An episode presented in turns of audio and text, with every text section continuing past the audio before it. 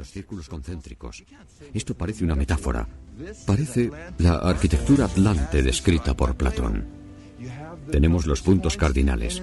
Y en el centro, justo aquí, un pozo muy muy profundo. Quizá porque así se veneraba a un dios del agua como Poseidón.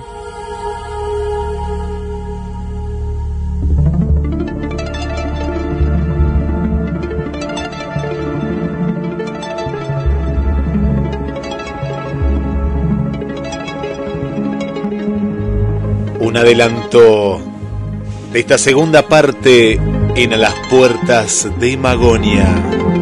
Un viaje a la frontera de lo imaginal. Vamos a ir en busca de la Atlántida.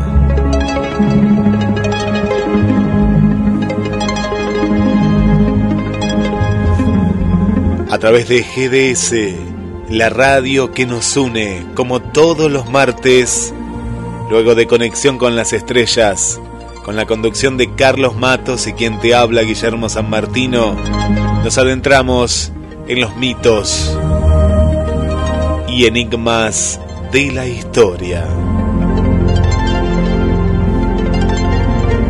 Y le doy la bienvenida a mi compañero en este viaje. No vamos a suspender el viaje como la Artemis, sino que nuestra nave siempre está bien aceitada. ¿Cómo estás, Carlos? Bienvenido. ¿Cómo estás, Guillermo? Muy buenas tardes, buenas noches. Buenas noches. Bueno, hoy cumplimos dos años. En realidad hubiéramos cumplido dos años el primero de septiembre, pero fue miércoles, fue... No, fue, fue jueves. Así que no hubo programa. Sí. Eh, hoy sería el, el- el programa de nuestro segundo aniversario en el aire, en el éter. Eh, en el éter, en el ciberéter sería. En el ciberéter. Claro, pero es un éter El- también, ¿no? Es un éter Es un digital. éter también. es un éter también. Y bueno, eh, creo, creo Guillermo que, que lo que nos propusimos unas semanas antes cuando pensamos en este programa, en, en hacer a las puertas de Magonia un viaje a la frontera de lo imaginal, sabíamos que, que iba a ser caminar por, eh, por un sendero un poco estrecho. De un lado, los místicos ultracreyentes, y del otro lado, los escépticos que también tiran piedras y nosotros acá en el medio tratando de desentrañar y de desmontar los elementos que componen el mito para entender un poco más esto de lo imaginal. Eh, creo que en parte lo conseguimos, creo que en parte lo conseguimos, Guillermo. ¿Cómo sí, lo ves vos? Sí, lo veo que éramos en muchos casos como un, un árbitro, ¿no? Que está entre, entre dos sí. equipos diferentes. Recuerdo el programa de los terraplanistas, recuerdo eh, los programas que, que, hemos, que has abordado, ¿no? Y hemos abordado la temática ovni desde, desde una visión que, que a veces no es la más, eh, la más aceptada, ¿no? Porque uno cuando habla de, No. de, de- de objetos voladores no identificados, de entes, de, de abducciones, siempre se espera ir en busca de del hecho, ¿no? De decir, bueno, no, el hecho es esto, no no le busquen otra vuelta. Esta persona fue Claro, abducida, y- ¿no? Y ya está. ¿Te acordás que nos, nos, nos llamaban personas eh, diciendo, bueno, pero yo sí creo en los ovnis? Y otros decían, no, pero yo no, no, no, acá no se trata de, de, de- creencias o no, sino de analizar culturalmente cuál es el fenómeno. Eh, eh, recuerdo, recuerdo uno de esos programas donde nos llamó alguien que quería dar un testimonio y que nos dijo que había visto un objeto volador en la costa marplatense. Acuerdo, No, no recordaba si era el mes de junio o de febrero, no lo tenía muy claro. No se acordaba tampoco muy bien si era alrededor del 2000 o de los años 90. Eh, y, tampoco recordaba muy bien si era a las 7 de la tarde o eran como las 9 de la noche.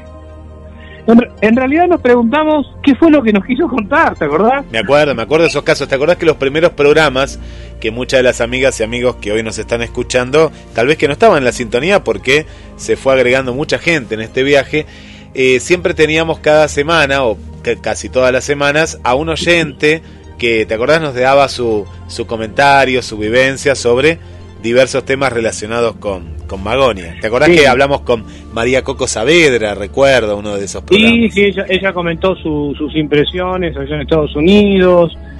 Y bueno, eh, eh, también creo que hablamos con eh, hablamos con Mariana de Mendoza. Sí, ¿te acordás la mendocina? Sí, sí, me acuerdo. Hablamos con Mariana de Mendoza, plena pandemia, donde no había ni siquiera vuelos. ¿Te acordás que no había... era muy extraño escuchar algún avión este, por el espacio aéreo argentino. Bueno, creo que el espacio aéreo del mundo, en realidad volaban muy pocos aviones en ese momento. Eh, salvo por cuestiones por cuestiones sanitarias, pero en general no había no había tránsito aéreo. No, era, era, era muy raro. me recuerdo otro caso que lo quiero llevar a, a un caso que nos llegó acá a la redacción de la radio, pero que no llegó a hablarse en las puertas de Magonia. Eh, un video que te habían te habían enviado Carlos y que después me habías ah, enviado lo pasamos. de un, supuesto un supuesto objeto volador no identificado. Sí desde una terraza te acordás desde una terraza, sí. Bueno, al final había sido un, eh, un dron. Pero hace unas semanas atrás nos llegó otro material de Bárbara y de Carlos, que también eh, era, muy extraño porque era una, una de esas noches más nublada que despejada y en la cual, claro, se veía una luz que eh, detrás de la filmación y del relato de ellos, a la, cerca de la una de la mañana, parecía un objeto volador no identificado. Salió también en estos eh, medios locales como 223, medios digitales, y a, la, a, a los pocos días, a las pocas horas, eh, salió que era, era un dron. Entonces, bueno, hoy, hoy en día, que, no deja de ser un objeto no identificado hasta que uno lo identifica. Hasta que uno lo identifica, claro. Y, y volvemos, tenemos que hacer una vez más, una vez más esta aclaración este, como una vez lo, lo charlábamos con un amigo uruguayo, nosotros no estamos diciendo que no exista la posibilidad de vida extraterrestre, no estamos en contra de ello. Es más, siempre citamos eh, lo que Carl Sagan escribe en La conexión cósmica, en un libro de los años 70, donde él explica que por la ley de probabilidades es muy factible que haya vida eh, en todo el universo y en algunos lugares muy similares a la Tierra. Pero es una, son probabilidades. Eh, nosotros no, no, no nos negamos a eso, simplemente intentamos analizar esto de los mitos contemporáneos, porque como lo dijo este eh, Juan Acevedo en el segundo o tercer programa, en el tercer programa, nos da hablar del fenómeno ovni nos da la posibilidad de estudiar, si se quiere, un mito de información y también otra aclaración a pie de página. Cuando hablamos de mito no estamos diciendo mito en el sentido de mentira, sino en el sentido de un relato que, eh, que nos narra algo con un propósito determinado y que a veces aflora a lo largo de, de la historia. Por eso fue tan, tan vidrioso al principio, ¿te acordás? Y seguramente que hemos perdido oyentes, hemos ganado otros oyentes, hemos recuperado otros oyentes también, porque nosotros siempre decimos, eh, cuando un testigo nos cuenta algo, nosotros eh, no ponemos en duda lo que el testigo dice, porque es lo que le pasó a él, es lo que él vivió. Si nos permitimos analizar el relato y dar nuestros puntos de vista, a ver qué es lo que pudo haber sido o, qué es lo que contiene tal o cual relato. Y me acuerdo, eh, creo, creo que uno de los casos más paradigmáticos y que todavía no se cerró porque ahora parece eh, que aparecieron algunos familiares de, eh, eh, de quienes estaban cenando con este matrimonio Vidal Rafo, ¿te acordás el famoso caso Vidal que tantas veces hemos hemos abordado? Bueno, parece que no, eso no, no se cierra. Pero bueno, llegamos a, a estos dos años en los que hemos abordado eh, el fenómeno desde el punto de vista de las artes, ¿no? Una entrevista que hicimos con, con amigos de Rosario. Cuando analizamos eh, el tema de el ovni en el tango, ¿te acordás? Cuando hablamos de la bicicleta blanca. Claro que sí, esa, sí, sí, Esa letra de, de, Horacio Ferrer eh, y la música de Astor Piazzolla y todos los elementos mitológicos que aparecen en la bicicleta blanca, Jesús, el porqué del blanco de la bicicleta, cómo el ovni aparece insertado como un elemento propio de los años 60, eh, 60-70, dentro de esa cosmogonía. Creo que recuerdo que este que Rubén Gurú Morales le, gustó mucho el título, eso de tango, ovni y teofanía, o ovni, tango y teofanía, que le habíamos puesto eh, a ese a ese programa como como presentación, eh, como presentación. Y, y bueno, creo que eh, en ese sentido hemos cumplido un objetivo, esperamos en, en programas sucesivos seguir eh, seguir por esta vía también, ¿no? Estamos hablando, no sé, este, antes de, entrar en el tema de hoy, que es la segunda parte de lo de la Atlántida, quisiera comentar dos cosas. Bueno, la primera, hoy 6 de septiembre eh, de 2022, falleció eh, una, una de las periodistas más reconocidas de la Argentina, las voces una voz radial que nos acompañó a muchas generaciones durante la mañana, que Magdalena Ruiz Guiñazú, Guillermo. La, la, recordamos también con Marcela y yo comentaba que eh, me acuerdo que mi mamá la, la, escuchaba y yo después más adelante en las mañanas de, de, Continental, que después seguía Víctor Hugo Morales y con un periodismo eh, con una marca propia, ¿no? Vos la escuchabas a ella y aparte era como que tenía, eh, a mí me dio la sensación, y hoy lo contaba también, porque yo suelo escuchar ahora programas de la primera, primera mañana, pero ninguno como el de ella, es decir, tenía un, un ritmo justo para ese momento, ¿no? En el cual uno tal vez está despertando, después está yendo a tu trabajo y te acompañaba. Hoy, hoy lo veo todo mucho más acelerado para un horario que tiene que ser más Vos recordás, eh, claro, vos recordás los programas eh, de Magdalena en Continental antes de Víctor Hugo. Yo, mis recuerdos son anteriores. Eh, son, son, me acuerdo, bueno, de Magdalena en Radio Mitre y me acuerdo también de Magdalena durante mis, mis años del secundario. 80, 81, 82, 83 en Radio Continental. Eh, Recuerdo las críticas que hacía Magdalena en la época de la guerra de Malvinas, al hecho mismo de Malvinas. Eh, me parece que es de todo de toda justicia recordarla Magdalena Ruiz Guiñazú. Eh, hoy escuché algunas cosas que no, no son tan... Eh, me parecieron un poco sesgadas, ¿no? En, en cuanto a decir, bueno, eh, ah, bueno, a pesar de que no coincidimos ideológicamente con Magdalena, uno no puede dejar de reconocer, sí, es verdad, uno puede no coincidir ideológicamente con Magdalena, pero me parece que hay que recordar, por ejemplo, que este eh, Magdalena se enfrentó en su momento a la dictadura en la época de ese tremendo informe eh, sobre la cuestión de los derechos humanos. Fue prácticamente la primera periodista en recibir a las madres de Plaza de Mayo. A partir de eh, una nota que difundió en Radio Continental allá en los años 70, ¿no? En, plena época del proceso. Me parece que esas cosas también hay que, hay que acordarse eh, de... Insisto, uno por ahí puede no coincidir, es cierto, pero muchas personas que marcaron esa no coincidencia eh, con Magdalena y que algunos han lamentado la desaparición de Magdalena o la pérdida de Magdalena por su fallecimiento, eh, lo han hecho como diciendo, bueno, a pesar de todo, este, no, me parece que eh, quienes han estado en el tema de derechos humanos deben, corresponde que recuerden que la primera periodista en recibir a las madres de Plaza de Mayo fue Magdalena Ruiz Iñazú, que después integró también eh, el, la comisión de, la, la, la CONADEP, ¿no? La que elabora el informe Nunca Más. Dicho esto, dicho esto, entonces sí podemos después decir sí fenómeno, podemos no, a pesar de nuestras no coincidencias con Magdalena, eh, etcétera, etcétera, etcétera.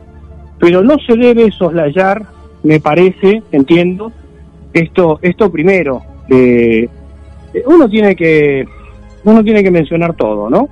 Creo que, creo que esto está bueno recordarlo. Bueno, no tiene que ver con el tema de hoy, pero no deja de ser una de las personas, creo que, que todos hemos aprendido escuchándola este, a Magdalena cómo son ciertos estilos de radio, ¿no? El laconismo, ciertos matices, su manera de entrevistar, Eh, Carlos, te, no, no, sé si a vos te pasa, ¿no? vos tenés un poquito más de años que yo, pero ahora la palabra disenso la han cambiado por esta cuestión de separar, ¿no? Decir esta grieta y todo esto. Y hay una cuestión que eh, a, mí me gusta el disenso, me encanta el disenso, me gusta el debate, pero viste que ahora hay una cuestión de decir, no, es negro o blanco, no, ¿por qué no podemos dialogar entre ese negro y blanco? Es, como que está, eh, lamentablemente se está imponiendo una cultura maniquea que es muy compleja, eh, Guille, porque el disenso muchas veces lo que hace es eh, dar el punto de vista que uno no está mirando y vos a su vez aportarle el punto de vista al otro, porque el conocimiento es situacional. Es tan situacional que, por ejemplo, suponete vos y yo estamos sentados en, o, tres o cuatro personas en un lugar, en una mesa redonda, y cada cual va a ver, va a tener una visión de la realidad, una perspectiva diferente, y el que está enfrente se la va, se la va a complementar. Y esto no es eh, relato romántico ni mucho menos. Eh, que el conocimiento es situacional, eh, eso no lo puede dejar de reconocer cualquier epistemólogo. De manera que el disenso este, es constructivo y es necesario, es necesario. Eh, por eso me, parece, este, Guille, que, eh, insisto, ahora sí, rescatada la cuestión histórica de Magdalena, yo también digo que con Magdalena no coincidían muchas cosas. También debo decirlo, que no coincidían muchas cosas. Este, y justamente por ese motivo reconozco en, en, Magdalena lo que, lo que hablábamos al principio. Después también escuché a otras personas eh, más jóvenes que yo y un poco más jóvenes que vos también, Guille, que, que recordaban este, a Magdalena también durante las mañanas, eh, saliendo, yendo para la escuela. La verdad es que Magdalena siempre ponía alguna canción infantil eh, sí, para... Sí, sí, recuerdo, recuerdo que le decía a los chicos que bueno, que se levanten arriba, qué sé yo. Este, bueno, yo, yo la primera cortina musical que recuerdo es la que tenía en Radio Continental, eh, que era la, era este, cantando bajo la lluvia. Eh, la primera de las cortinas que yo recuerdo, seguramente habrá utilizado eh, alguna otra cortina musical. Bueno, no, no quería, Guillermo, así como estuvimos en su momento también hablando pues siempre nos, nutrimos, ¿no? De, la gente que, que, ha hecho radio muchos años, como cuando estuvimos hablando con Miguel en ese programa, ¿te acordás? No, no hace mucho tiempo atrás. Eh, un programa bastante extenso en el que recorrimos la, lo que fue la radiofonía argentina. Eh, bueno, personas como Jorge Marín, de las que uno también aprende, por supuesto. Y bueno, la partida de Magdalena creo que eh, nos, nos, deja, nos deja un vacío, nos deja un vacío eh, y la vamos a recordar. Así es, así es, Carlos. Le mandamos un saludo a Miguel Vicente también, que fue parte de ese programa.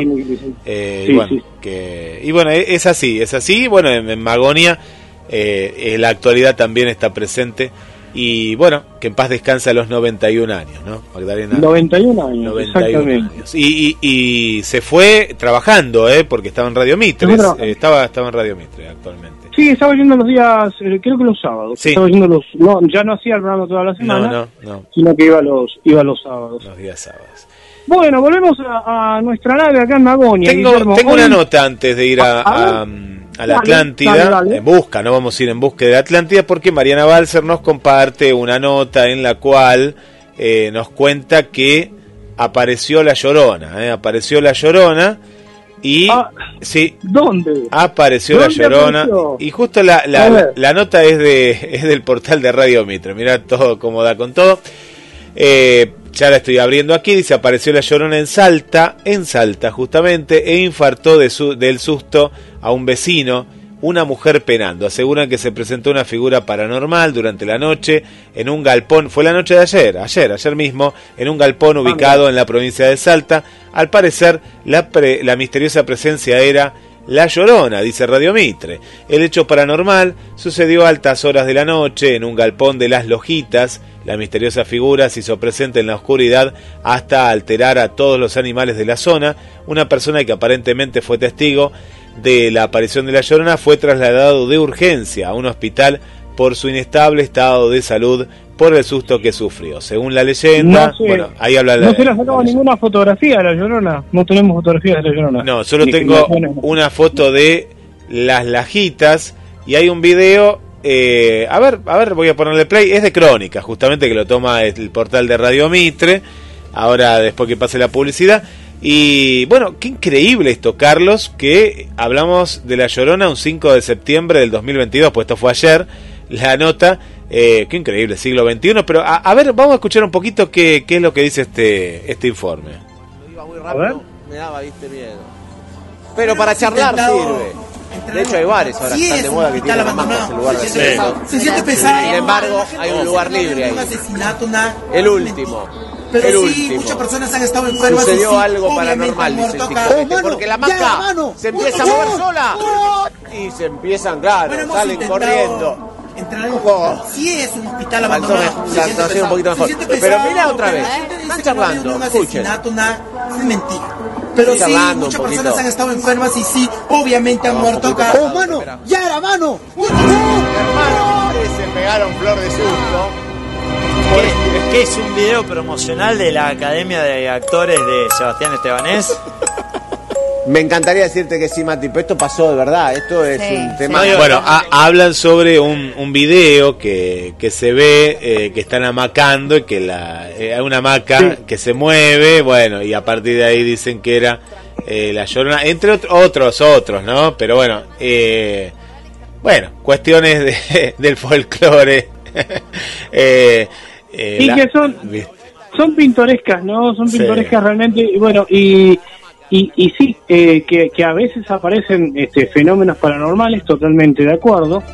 La cuestión es a qué se debe, ¿no? ¿A qué se deben esos fenómenos? Eh, quiero recordar acá también cuando difundimos una conferencia del padre Oscar González Quevedo, ya fallecido, que él sostenía que esos fenómenos sí existen, pero son producidos por las personas que viven en esos determinados lugares, ¿no? Cuando él hablaba de la telequinesia, psicorragia, etcétera, etcétera, etcétera. Es más, él hizo una prueba donde dice que si eh, se aleja a todo, eh, a toda persona eh, del lugar en el que se producen esos fenómenos a 50 metros, a más de 50 metros, los fenómenos desaparecen. Eso es lo que eh, González Quevedo eh, eh, usaba como elemento de prueba. Decía, bueno, a ver, las famosas casas embrujadas, ¿no? Este, donde se ven determinados fenómenos. Él no negaba el fenómeno. Dice, sí, hay objetos que se mueven, una serie de cosas.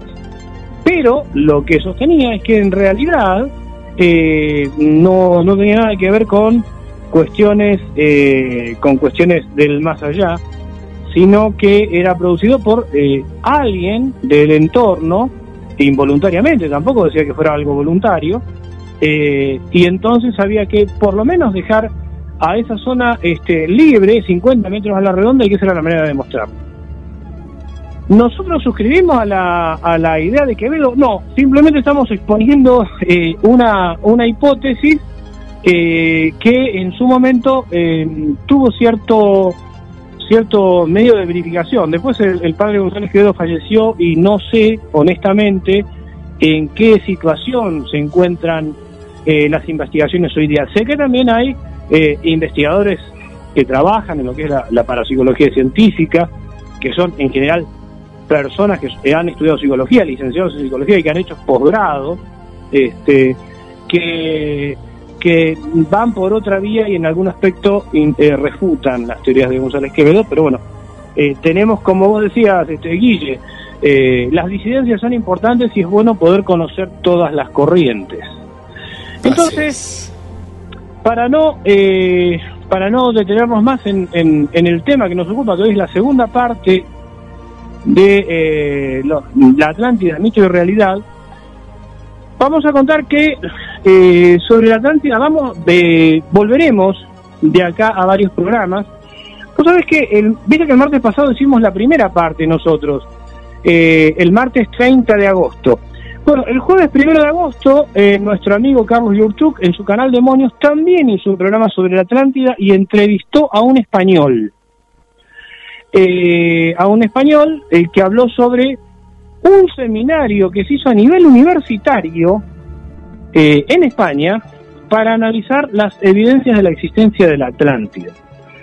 Eh, bueno, hoy no vamos a pasar eso, vamos a, pasar un resumen de, eh, de una documental que habla sobre este, el resurgimiento de la Atlántida, el resurgir de la Atlántida, así se titula, eh, pero vamos, ya estamos en contacto con, con Carlos Yurchuk, que él siempre ha puesto eh, sus archivos a disposición de a las puertas de Magonia para eh, en una tercera parte, que no va a ser la semana que viene, sino de acá a varios programas, poder, poder escuchar esa entrevista para, como decíamos, mostrar cada uno de los puntos de vista. En el programa anterior, Guillermo, eh, tuvimos una, una aproximación en el que mm, se trató de localizar la Antártida, la, Antártida, la Atlántida, dije Antártida porque estaba pensando que entre los lugares que se intentó ubicar a la Atlántida está la Antártida, está están las grandes Antillas, eh, bueno, también hablamos de España, eh, se habló de la teosofía, se habló de, de Blavatsky, etcétera, etcétera, etcétera. Bueno, hoy vamos a recorrer eh, una de las expediciones que intentan ubicar a la Atlántida en España. No sé, no si tenemos algún mensaje o han quedado mensajes de la semana anterior. Eh, vemos eso, damos las vías de comunicación este, y después entramos en el informe. Decime si, tenemos algún mensaje. Claro que sí, Carlos. Vamos a ir saludando a las amigas y amigos y después ya estamos directo. ¿eh? Nos vamos a este informe para escucharlo atentamente y vamos a estar recibiendo todos los mensajes que semana entrante vamos a, compartir. Eh, vamos aquí, bueno, agradecemos a, a, nuestra querida amiga Mariana. Vamos con más comentarios también. Hola por acá, los estoy escuchando atentamente desde Córdoba. Irina, eh, Irina nos manda saludos y también felicitaciones por los dos años. Esther, Esther, infaltable, dice, me encanta, seguimos con la ciudad perdida, ya estoy en sintonía, Carlos, feliz aniversario número 2 a este programa que te engancha, me engancha y te atrapa. Gracias Carlos, felicidades a seguir con esta aventura aquí por GDS. Felicitaciones Carlos y Guille. Eh, Mariana, buenas noches Carlos Matos, Guille y a todos, felicidades por el cumple del programa, todo lo mejor y por muchos años más compartiendo la sintonía radial a nivel mundial de cada semana. Gladys, buenas noches Carlos y Guille, escuchándolos de regreso a casa, siempre atenta a las notas interesantes que tratan y un grande, Carlos, sos como un libro abierto, así dice Gladys, cariños a todos. Bueno, mucho... Eso que bajé de peso, mira, bajé de peso. Sí, pero no, no, no, no hace falta más. no te digo que me estoy volviendo un fascículo, porque tampoco, ¿no? pero no tengo, tengo varias, varias páginas menos. Sí, la verdad es una alegría poder compartir con, con nuestros oyentes. Ah, un saludo a la gente del Café Ufológico Rosario, a Lorena Ciarrata, que eh, hizo un programa excelente este viernes pasado, eh, el cual vamos a, a, a transmitir junto con algunos comentarios que vamos a hacer con Luis Pacheco. Eh, eh, mm, este, este programa del que estamos hablando, eh, Lorena Sierrata entrevistó a una persona que estuvo dentro de un grupo que podíamos, que, que, que, bueno, Luis Pacheco lo definía en su momento como sectas platillistas y que después se denominaron como movimientos religiosos ovni, eh, es muy interesante el testimonio de Alberto, que es esta persona que estuvo en el programa del Café Ufológico Rosario del día viernes en el canal de Carlos Yurchuk. Eh, ¿Te acordás, eh, Guille, que bueno, Luis Pacheco escribió un libro al respecto, lo presentó acá en el programa, el libro está en, venta.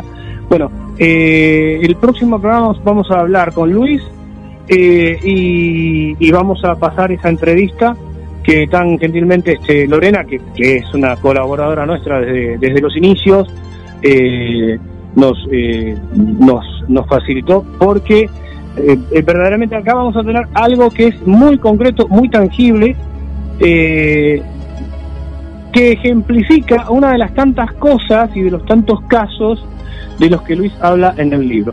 Bueno, entonces, ahora. Tengo un mensaje más, un último mensaje, Carlos, antes de ya entrar en la Atlántida. No, nos ponemos, porque me parece que vamos a ir abajo del agua.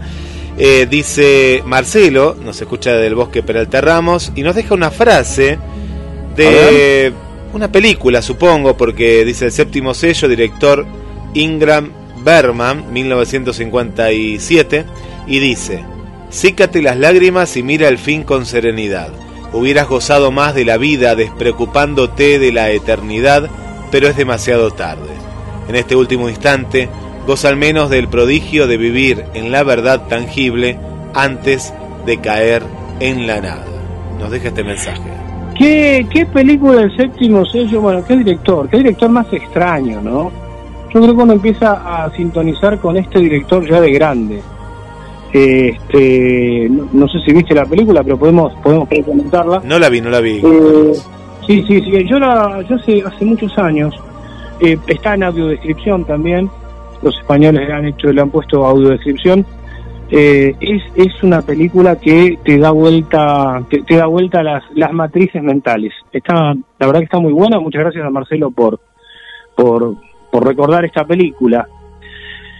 Bueno, y vamos a dejar entonces a, nuestros oyentes, les, damos las vías de comunicación y ya lo los dejamos en sintonía, en escucha de este informe y les pedimos que nos hagan llegar eh, las, eh, las ideas, las preguntas, las conclusiones, las críticas, que las, vamos, son las que vamos a conversar entonces el próximo programa, el, el martes que viene, cuando ya mm, volvamos un poco a la cuestión ufológica. Hoy hacemos esta segunda parte de la Atlántida que, parece estar en boga nuevamente, es algo cíclico. Eh, y bueno, y, luego de esto, este, luego de, este informe, como les decía, envíen las respuestas a, a, las dudas que surjan, que seguramente van a ser dudas, y respuestas hasta por ahí, porque tampoco tenemos las respuestas, nosotros tenemos algunas aproximaciones, las conversaremos en el programa próximo el martes que viene. Así que bueno, Ville, vamos entonces a las vías de comunicación y apuntamos nuevamente con nuestra nave hacia la Atlántida. Así es, Carlos, en este programa aniversario, dos años de A las Puertas de Magonia. También saludamos a, María Vanessa, ahí que está en la sintonía, y vamos, seguimos eh, recibiendo mensajes a través del 223 4 24 66 46. Agendalo si es la primera vez que nos estás escuchando.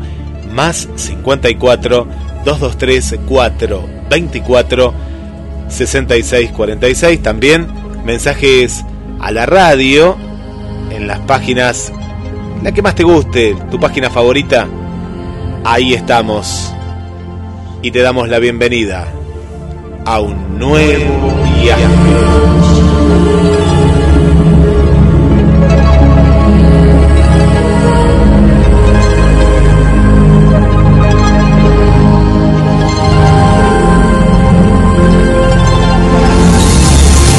Demasiados callejones sin salida. Debo encontrar la forma de atar cabos. Eso parece el casco de un barco, un barco sumergido. En las investigaciones criminales buscas dinero, en arqueología buscas piedras. Lo increíble es que esa imagen se repite una y otra y otra vez. Creo que voy a descubrir algo grande.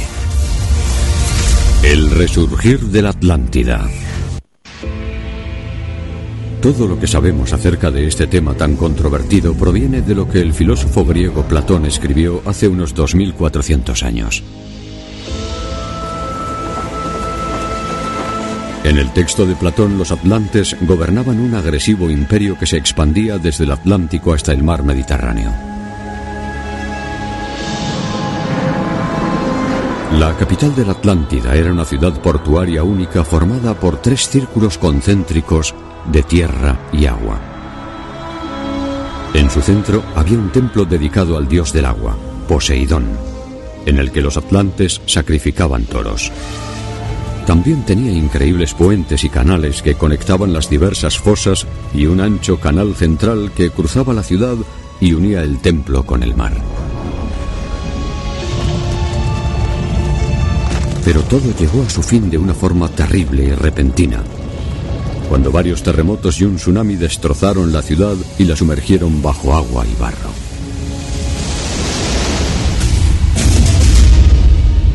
Pero ¿dónde está?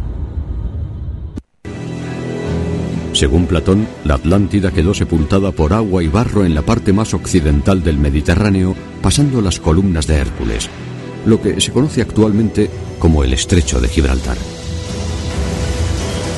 Esta es la búsqueda más sofisticada de la Atlántida. Dios, mira eso.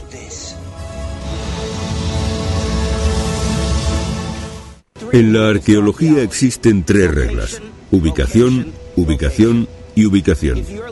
Si buscas un lugar con unas coordenadas específicas, ya sea en la literatura o en las inscripciones, te diriges a ese lugar.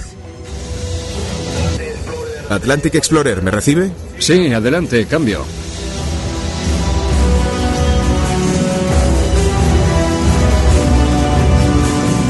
Para buscar la ciudad perdida ha reunido a algunos de los mejores submarinistas y arqueólogos marinos del mundo. No tengo ninguna duda de que hay grandes áreas que ahora están a varios metros de profundidad, pero en las que antes vivía gente.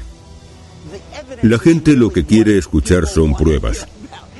No quieren escuchar teorías, no quieren escuchar temas geofísicos. Quieren escuchar que hay pruebas y saber de qué pruebas se trata. Platón fue bastante específico con la ubicación. Dijo que la Atlántida se encontraba en el estrecho de Gibraltar, las columnas de Hércules en aquella época. Y cualquier marinero, cualquier lector griego, cualquier persona de aquel periodo sabía exactamente de qué punto estaba hablando.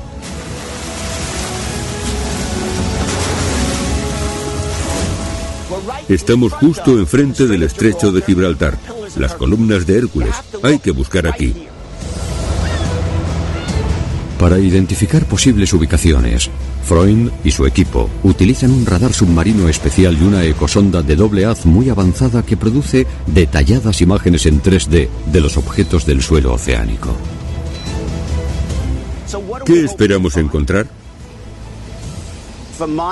En mi opinión, la mejor prueba sería una arquitectura enorme y muy antigua.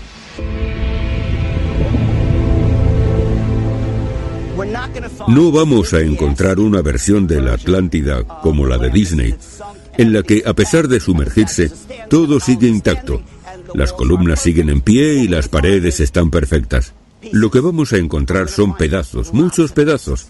Es lo que yo llamo restos esparcidos. Restos esparcidos significa que siempre que hay una destrucción, esa destrucción siempre deja pruebas esparcidas por un área bastante amplia. Se supone que la capital era una ciudad bastante grande. Todo lo que queda de ella, todos sus restos, estarían en el Atlántico en esta zona. En el puente de mando la tripulación observa las pantallas. Buscan cualquier cosa inusual en el fondo marino. Lo que vamos a hacer es ir hasta allí y luego girar. El proceso es meticuloso y lento. A veces pasan varias horas sin ver nada que se salga de lo habitual.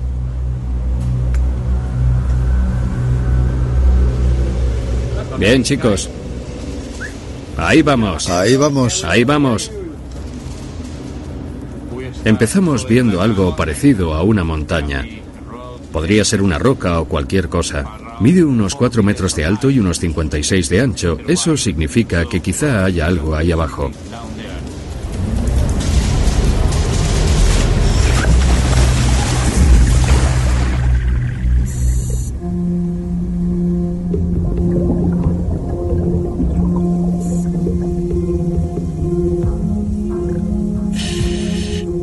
No veo nada.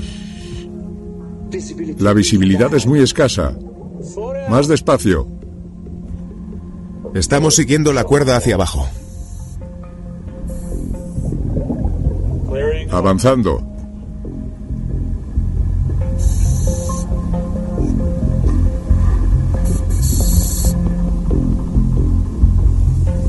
Los submarinistas están ya a más de 45 metros de profundidad.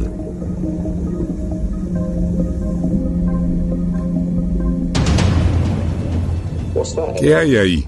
¿Verlo?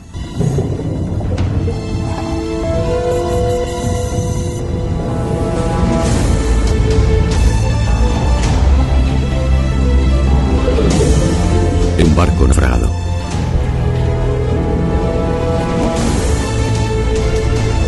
Pero no es antiguo. Está fabricado con hierro y es relativamente moderno. Siguen analizando la zona, pero pronto resulta evidente que no encontrarán aquí lo que están buscando.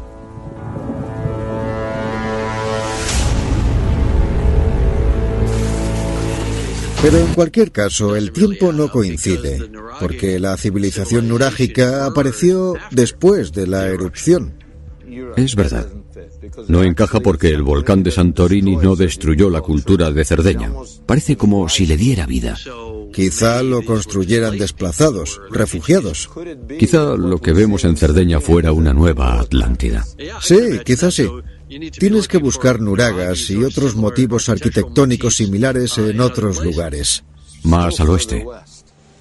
Más al oeste.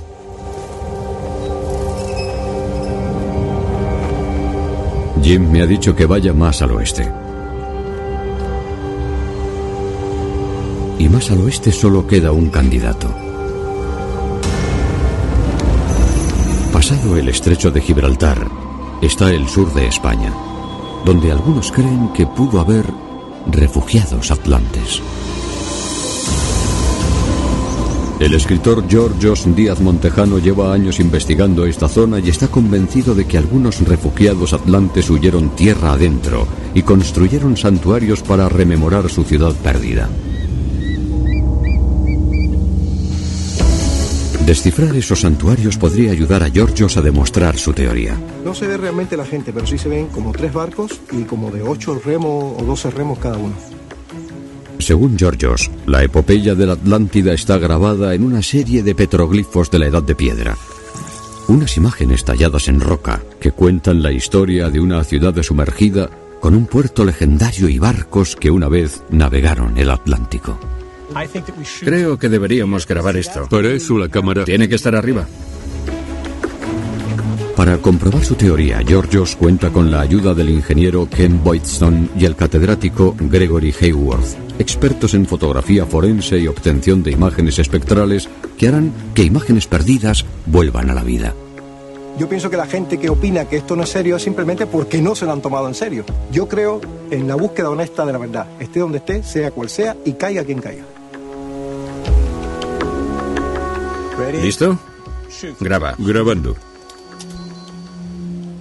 Estoy usando el estroboscopio como una luz rasante que acentuará las sombras y la profundidad de las incisiones en la roca. Sí, eso es un caballo con una melena muy abundante. Graba. Grabando. Estoy mirando fijamente a la pantalla y me gusta lo que estoy viendo. Así se ven los cascos con mucha más claridad. Estoy buscando signos de una herradura que tendría un borde al final. Como no hay ningún signo de herradura, significa que es prerromano. Sería prerromano, sí. Oh, mira, sí, sí. Aquí hay bastantes cosas. Los investigadores ven amplios círculos que rodean toda la escena. Veo unos cuantos círculos concéntricos y en el centro hay unas toscas líneas rectas y paralelas. Círculos concéntricos es justo de lo que habla Platón cuando describe la Atlántida. ¿Qué es esa línea sobre el caballo? Es una línea larga y ondulada y hay varias, una aquí y otra un poco más arriba. Podrían ser montañas o podrían ser olas. Podría ser agua, el caballo podría estar bajo el agua. Podría ser. Sí, el caballo está inclinado hacia abajo. Si estuviera bajo el agua podría estar hundiéndose. Y parece que no es la única figura que está bajo esa posible línea de agua. Eso parece un barco. Lo que hay en la parte derecha parece un barco. Haz zoom, Ken. Eso parece el casco. Podría ser el casco de un barco. Sí, sí. Sí, es el casco. El barco está bajo el agua.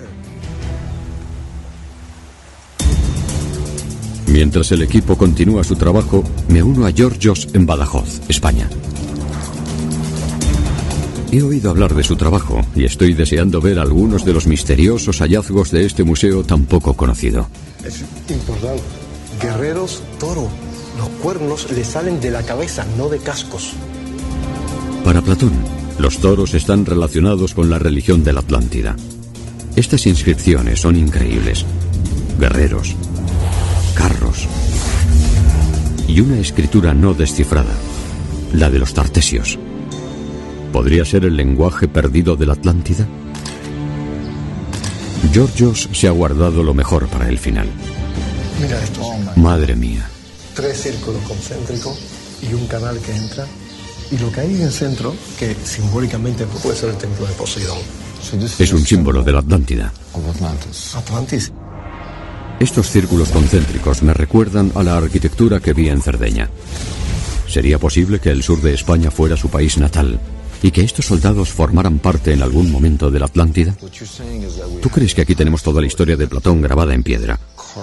Los eh, círculos concéntricos, el canal que pasa por el centro, el templo de Poseidón justo aquí, y los guerreros, porque era una sociedad belicosa que intentaron dominar el Mediterráneo. Y tenían alta tecnología. Los carros son alta tecnología. Está todo aquí recopilado. Toda la historia está tallada en esta piedra. Lo que estamos viendo podría ser como la Biblia de los Atlantes. Georgios me lleva ahora a otro yacimiento de la zona. Cree que ha identificado una ciudad de la Atlántida. Los cuadrados de cemento son modernos, pero la arqueología que hay debajo es antigua. Es un enorme yacimiento de la edad de cobre. Y curiosamente, apenas se ha informado de ella a la comunidad científica. Se parece bastante a la Atlántida de Platón. Estoy en Jaén, una ciudad de 5.000 años de antigüedad en la que hace poco se ha encontrado este yacimiento. Tiene un kilómetro de diámetro y hace unos 5.000 años vivirían aquí unas 40.000 personas. La arquitectura es increíble. Círculos concéntricos, canales, casas individuales con forma redonda. La razón por la que no habéis oído hablar de este yacimiento es porque los constructores se han apoderado de él y de esto pronto no quedará nada. Jaén era una ciudad grande. Aquí se han encontrado 60.000 objetos. En la edad de cobre, su población era enorme, como también lo sería la de la Atlántida en su época dorada me reúno con Estela Pérez, una de las arqueólogas encargadas del yacimiento. La estructura de la ciudad que nosotros tenemos parte desde un punto cero. Eh, desde ese punto cero se establecen una serie de círculos concéntricos con fosos y murallas asociados hasta cinco. De manera circular, la ciudad va creciendo desde un punto central. ¿Por qué los habitantes de la antigua Jaén construyeron esos fosos concéntricos de agua y tierra en una zona árida? Georgios cree que Jaén y la Atlántida son ciudades hermanas construidas con el mismo tipo de arquitectura en mente. Sé que mirando estas ruinas es muy difícil imaginarse que este lugar debería ser tan famoso como las pirámides, así que os voy a ayudar. Démosle vida a la antigua Jaén.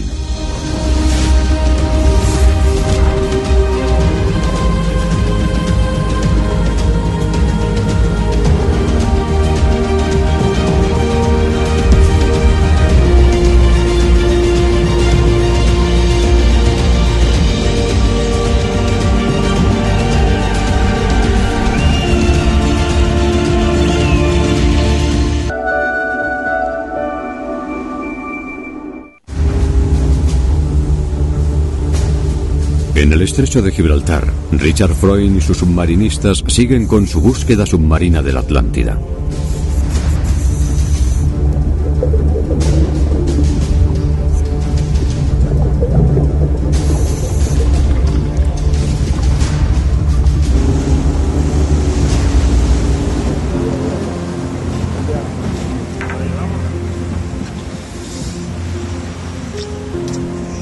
Ya están en cubierta. ¿Qué hacemos? Pues... Había mucha arena, era un terreno llano, sin nada remarcable. No hay rocas evidentes. No, no es lo que buscábamos.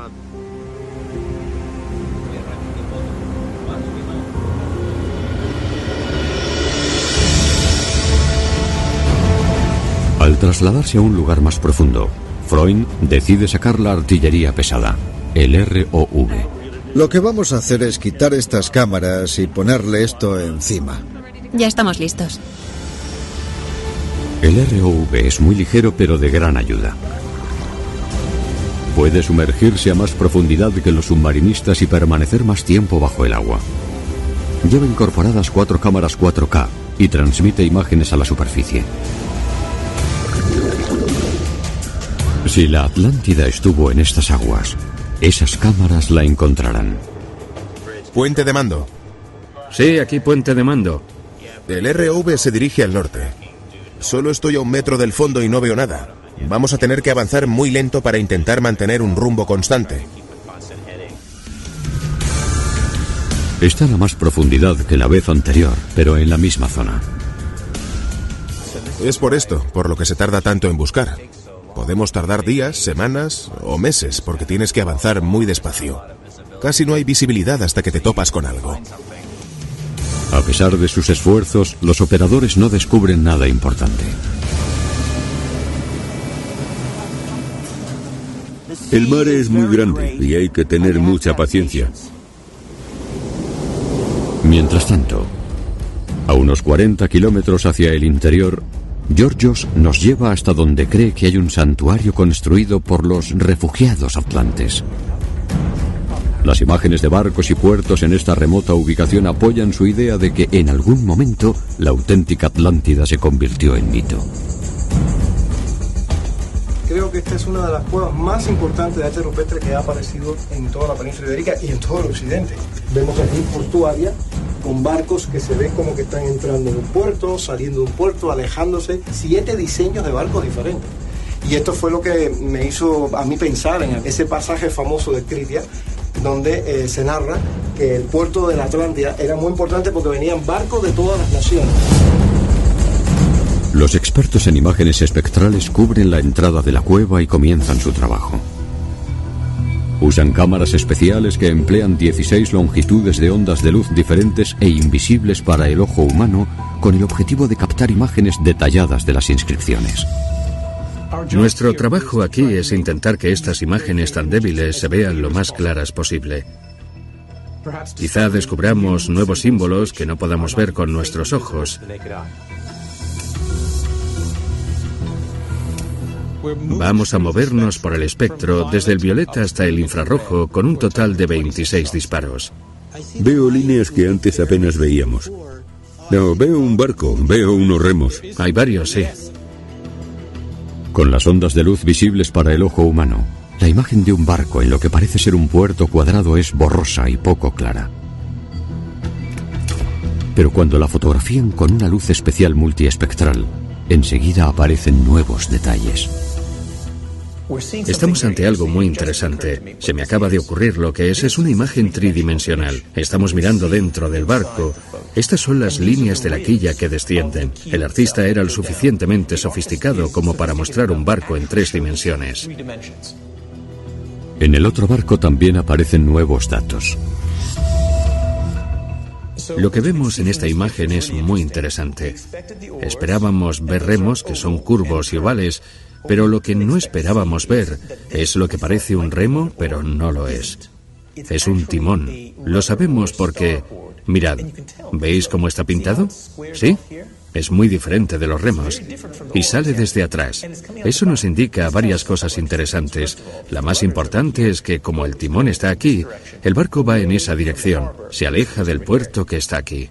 De repente, descubren una imagen imperceptible para el ojo humano.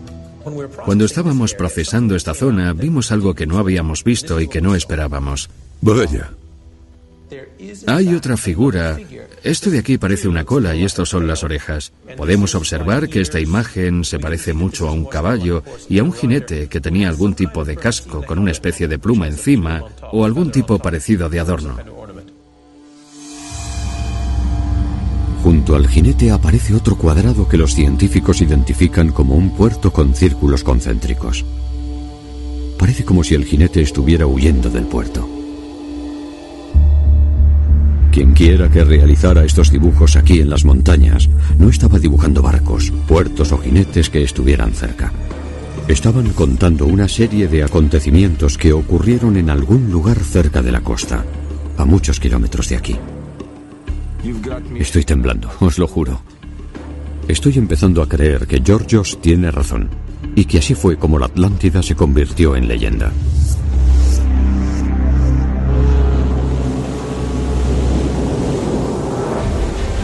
Me reúno ahora con Richard Fine. Tras su escaso éxito buscando restos bajo el agua, ha decidido llevarnos a una zona costera única al sur de España donde cree que la Atlántida estuvo alguna vez. Estamos en el Parque de Doñana, uno de los humedales más grandes de toda Europa. Hay cientos de kilómetros cuadrados que son solo humedales. Pero en la antigüedad esto era una bahía abierta por la que venían muchos barcos en su camino hasta Sevilla. En 11 ubicaciones hemos recurrido a la técnica de la datación por carbono, hasta llegar a los 13 metros bajo tierra. Y hemos encontrado una capa plana de metano que nos indica que algo catastrófico sucedió de repente, ya que en esa capa de metano muchos organismos, muchos seres vivos quedaron atrapados. Hace unos 6.000 años, aquí vivía gente. Y de repente, dejaron de hacerlo.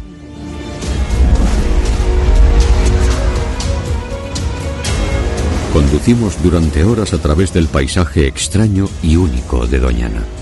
A lo largo de cientos de kilómetros varía entre vegetación, playa y arena.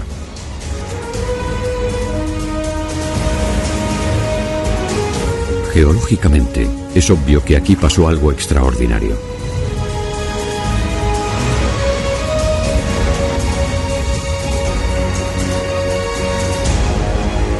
Tras varias horas llegamos a nuestro destino.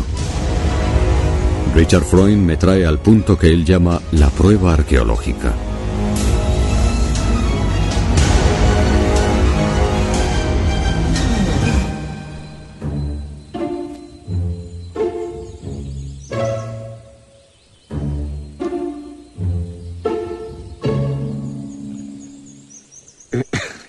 No parece gran cosa.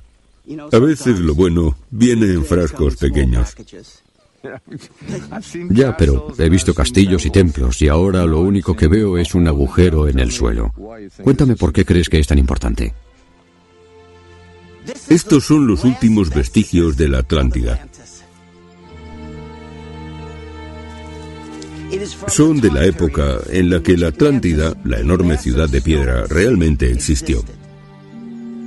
¿Me estás diciendo que estas piedras son un tesoro? No son de esta zona. Son muy, muy diferentes de cualquier otra piedra del lugar. Y no es ni arena ni barro. Al echar un vistazo y observar todos los restos marinos incrustados en la superficie de la piedra, vemos que estas rocas no son de aquí. Y al estar tan elevadas, a pesar de estar en medio de una marisma, Creemos que un enorme tsunami trajo esta piedra hace miles de años y la depositó aquí. En las investigaciones criminales buscas dinero, en arqueología buscas piedras. Richard Freund no es el primer académico que viene a esta zona. En los años 20, dos arqueólogos legendarios, Bonson y Schulten, afirmaron que Doñana fue antiguamente otra ciudad perdida. Tartesos. Como la Atlántida, Tartesos era una ciudad portuaria situada más allá de las columnas de Hércules, famosa por sus metales y sus barcos. Que también desapareció misteriosamente de la historia. Quizá lo que Platón llamaba Atlántida, los atlantes lo llamaran Tartesos. Georgios me enseña un extraño documento, un mapa del antiguo Egipto. Ahora quiero mostrarte algo más. Esto es uno de los más antiguos mapas de Ptolomeo. ¿Un mapa de Ptolomeo? Exacto, una copia bizantina del mapa de Ptolomeo del siglo II. ¿Una copia bizantina de un mapa del siglo II de hace 1800 años? Correcto. Este mapa nos muestra cómo era en la antigüedad el mar Mediterráneo, el estrecho de Gibraltar, el Atlántico y la costa sur de España. ¿Cómo has encontrado este mapa? Se conserva en el British Museum. ¿Por qué nos lo enseñas? Mira aquí. Tartesos. No solo pone Tartesos, también sitúa esa ciudad en un lugar muy específico, e incluye una ilustración de cómo era la ciudad. Una ciudad que estaba frente al agua. Un símbolo de ciudad fortificada, en el mismo sitio donde estamos, exactamente. Exactamente aquí. Justo donde estamos. Es... ¿Alguien se había dado cuenta de eso? Nadie, solo la mía. Estaba ahí. Sí. A la vista de todos. Sí. Podemos ir ahí y mirar debajo del agua. Ahora que hemos identificado una nueva zona en la que sumergirnos, ¿encontraremos por fin la ciudad perdida? Vaya, esto es algo.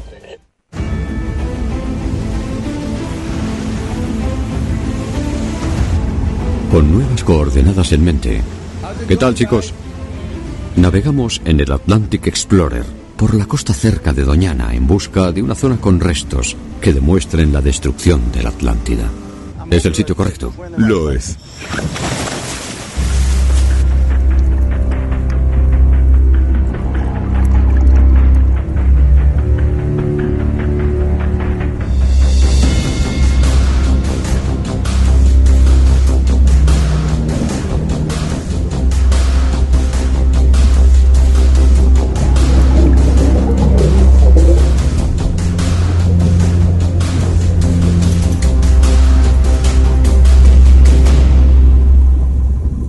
Visibilidad es bastante buena, pero parece que no hay nada ahí abajo.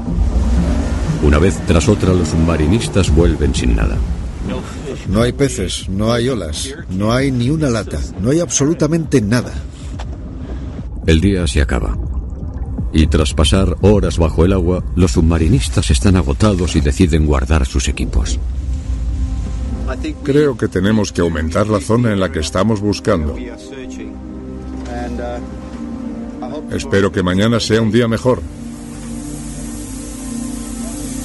Pero el optimista Richard Freund no se desanima. Hoy no ha sido un buen día, pero eso no significa que mañana no encontremos un hallazgo importantísimo.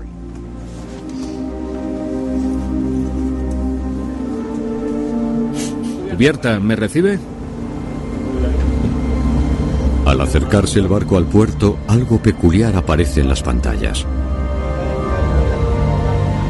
Algo circular creado por el hombre. Tenemos que tomar una decisión difícil. Aunque los submarinistas tienen mucha experiencia, Freund teme que estén demasiado cansados para realizar otro descenso. Pero a Eduardo y a su equipo les preocupa que mañana el tiempo no acompañe. Deciden bajar a echarle un vistazo.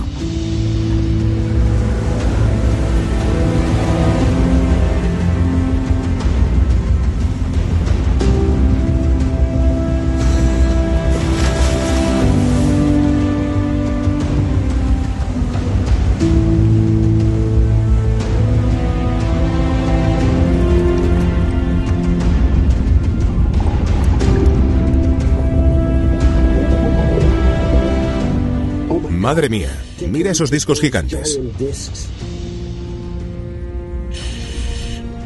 Estos discos los ha creado el hombre. De eso no hay ninguna duda. Y son antiguos. ¿Pero qué son? No tengo ni idea. Freund cree que esos discos circulares son parte de la zona con restos que está buscando. Para él son los restos de unas columnas. Ralph Peterson, el arqueólogo marino a bordo, cree que son ruedas de molino que quizá daten de la época romana, época muy posterior a la posible Atlántida. Todo depende de lo que hay en el centro de esos discos. Son los agujeros cuadrados como en una columna o redondos como en las ruedas de un molino. Lo que ocurre es que los tambores de las columnas son generalmente más gruesos y solía haber un cuadrado en la parte inferior para poner un palo de madera, Sí. para luego poner el siguiente encima. Así es como construían las columnas. Son cuadradas para que no pudieran rotar pasado un tiempo. Pero la pregunta es, ¿es un agujero cuadrado o redondo? Puede que sea cuadrado o puede que no.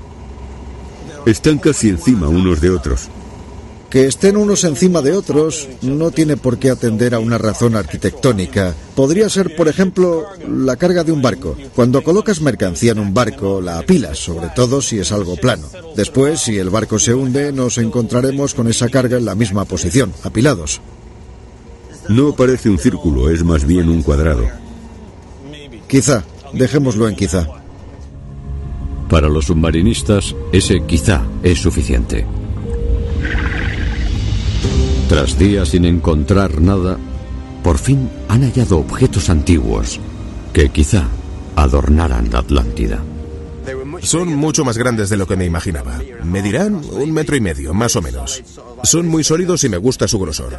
Es obvio que no es algo moderno, eso seguro. En el sentido estricto de exploración, hemos encontrado algo y ha sido además completamente por sorpresa. Georgios está de acuerdo con Freud. Cree que lo que han hallado son columnas que antiguamente adornaron un templo. Esas piedras le hacen recordar un vídeo submarino que se grabó cerca de aquí y que lleva años en su poder. No se ve muy claro. No se ve claro. Es un vídeo antiguo, pero si te concentras en él... Oh, vaya, vaya, vaya, vaya. Eso de ahí parece una estructura enorme. ¿Esos son escalones? Madre mía, esto es genial. Es una escalera. No se trata de algo natural. Eso lo construyó el hombre. ¿Quién lo grabó? Este vídeo lo filmó en 1993 Francisco Salazar, que era un maestro buzo que le llamaban el Pantera.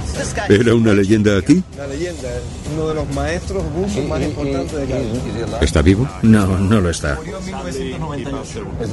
La calidad es mala, pero se ve claro. Parecen un montón de enormes escalones de piedra procedentes de una estructura megalítica. Y hay una pared justo enfrente. Sí, eso parece una pared. Es de locos, una pared. Una pared circular, parece una especie de torre. ¿Sabéis a qué se parece? Se parece a una nuraga. Es increíble. ¿Hay alguna forma de localizar ese punto? Sí, creo que sí. Sabemos dónde tenemos que buscar.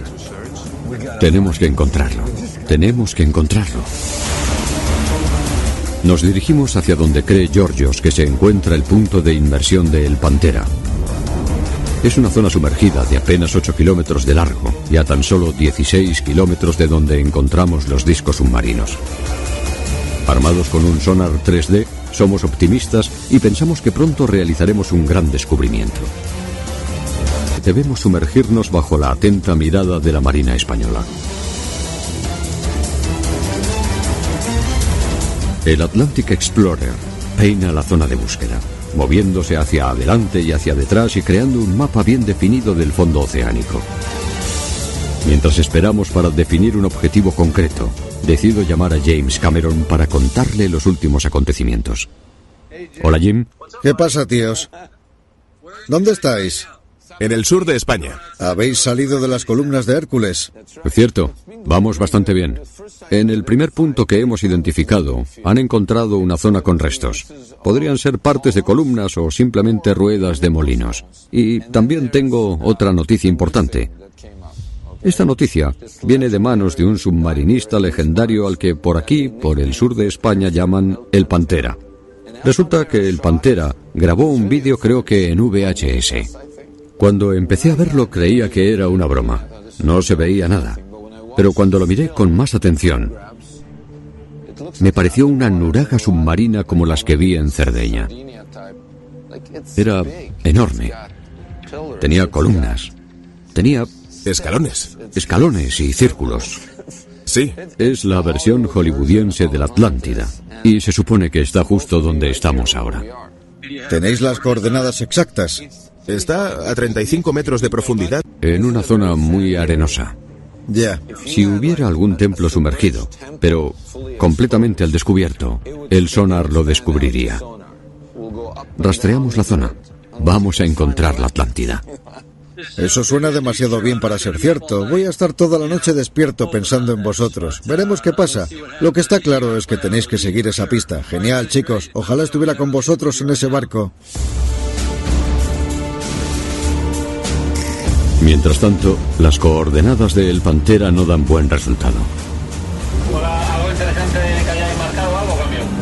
Ahora mismo estamos en un poco de cabaña, así por. Del fondo plano y en principio los ecos que tenemos únicamente son.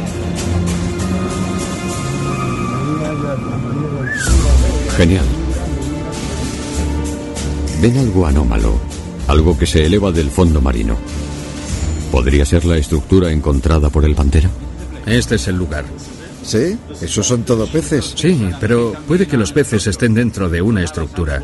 Tenemos un fondo arenoso y de repente observamos una pequeña estructura y un montón de peces. Voy a decírselo a los submarinistas.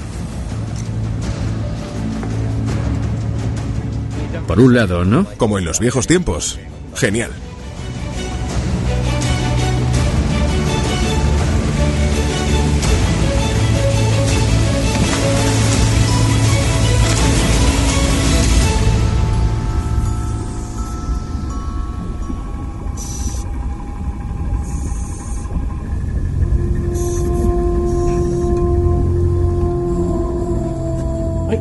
Casi no veo nada. Esto no me gusta.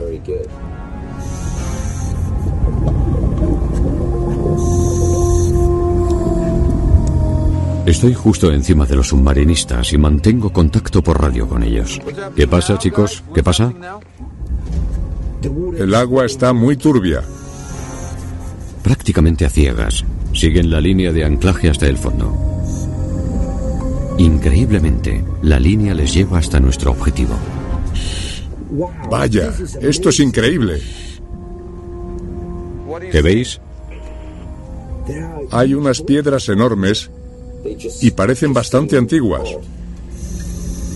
¿Serán las piedras megalíticas del vídeo de El Pantera? No sé si están talladas por el hombre. Al dispersarse, los submarinistas encuentran rocas desperdigadas. Parecen discos en los que han crecido muchas algas. Desde algunos puntos parecen hechos por el hombre, pero es difícil afirmarlo. ¿Podéis, ¿Podéis dar una vuelta por la zona? ¿Veis algún barco hundido? ¿Algo? Tender para Puente hemos visto una serie de rocas eh, que en mi opinión es muy extraño que sean de forma natural porque están desperdigadas por encima de, de la arena y en concreto yo he visto una forma casi perfectamente semicircular. Esto es genial. Es obvio que la corriente está subiendo y el oleaje está aumentando. Y eso hace que la inmersión sea todo un reto.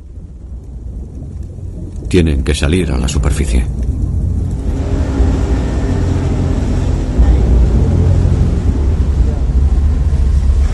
Esto es sin duda más interesante. Hay muchas rocas con una forma bastante poco natural. Y claro, tu imaginación empieza a volar y eso ayuda un poco. Me interesa mucho saber qué opina Ralph, porque cuando estás a 40 metros de profundidad y tu cabeza quiere que encuentres algo interesante, es muy fácil que comiences a imaginarte cosas. Será bueno analizarlo más fríamente y ver qué hemos encontrado. La corriente está bajando, así que creo que podremos lanzar el ROV.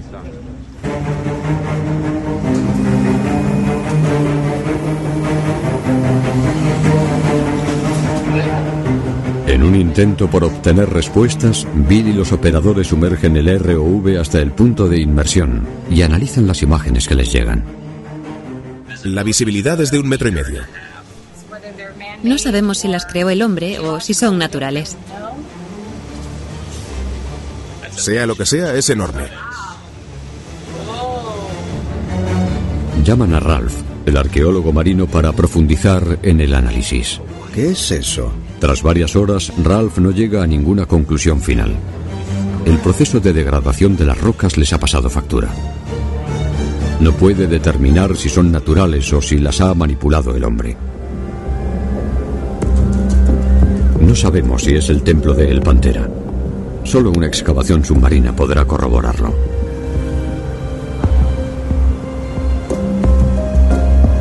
Los submarinistas continúan la búsqueda pero no se les presenta ningún otro lugar alternativo. El tiempo empieza a agotarse para esta expedición. Es una situación bastante tensa. Si no encontramos nada aquí, tendremos que movernos a otra ubicación. Atlantic Explorer, cambio. Las noticias sobre el mal tiempo que se acerca obligan al capitán a volver a la orilla.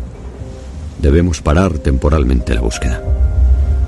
No sabíamos que nuestra suerte estaba a punto de cambiar.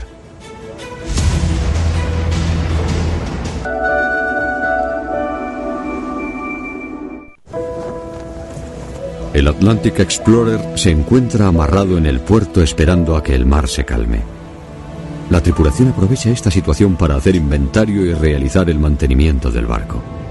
Yo me pregunto, si el sur de España fue el emplazamiento original de la Atlántida y Cerdeña fue una colonia atlante, ¿por qué no hay arqueología aquí que encaje con la arqueología de allí? Georgios cree haber encontrado el eslabón perdido. Un templo excavado recientemente de 4.000 años de antigüedad parecido a los de Cerdeña. Esto está en medio de la nada. Y en la edad de bronce también estaba en medio de la nada. No hay ninguna ciudad cerca, pero han encontrado objetos enterrados en la edad de bronce. Estamos hablando del año 1800 a.C. Mirad eso. Es un foso rodeado de agua y hay círculos concéntricos. Construido 700 años antes de las Nuragas de Cerdeña, me asombra ver tantas características de la cultura de la isla en este templo español. Esto es como un laberinto. A primera vista no parece gran cosa. Es como una mini versión de lo que vimos en Cerdeña. Pero mirad qué complejo es y fijaos en la forma. El foso, los círculos concéntricos. Esto parece una metáfora. Parece la arquitectura atlante descrita por Platón. Tenemos los puntos cardinales. Y en el centro, justo aquí, un pozo muy muy profundo. Quizá porque así se veneraba a un dios del agua como Poseidón. Y mirad dónde está situado. Una vez más vemos lo mismo que describió Platón. Está en medio de una llanura fértil. Esto no es una ciudad, no es una casa, no es un castillo. Es un templo, un lugar en el que la gente adoraba algo.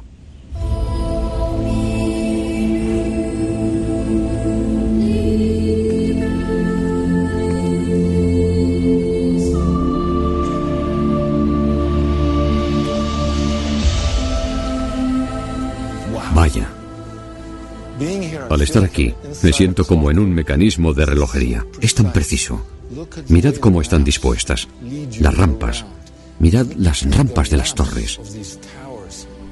Es absolutamente alucinante. Y es alucinante porque no te lo esperas.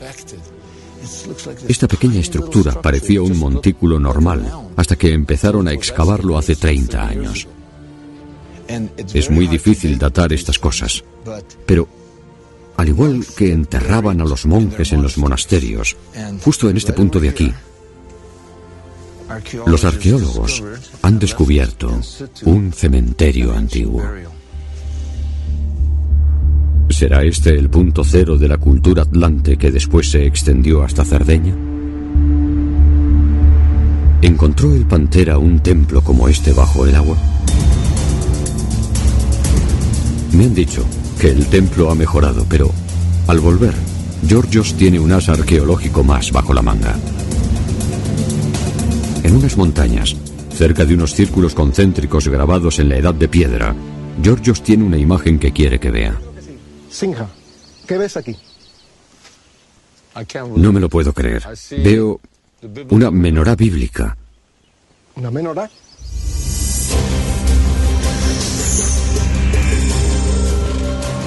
Círculos concéntricos, menorá.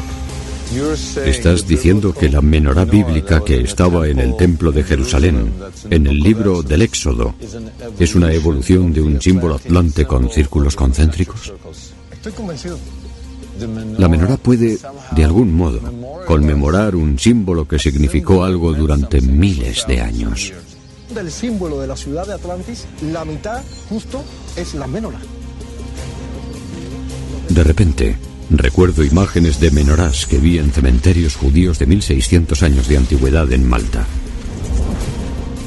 Son exactamente como el símbolo de Georgios y cuentan con un trazo central que se asemeja al tridente de Poseidón. Esto es increíble. Dices que hay un eco de la teología atlante en la propia Biblia. Correcto, Según Georgios, es con santuarios como estos con los que los refugiados atlantes extendieron sus símbolos por el resto del mundo. De nuevo a bordo del barco, estamos listos para volver a sumergirnos. El parque de Doñana es el punto cero. Creo que ahí es donde estuvo la ciudad madre antigua y el puerto de la Atlántida. La cuestión es qué hacer ahora.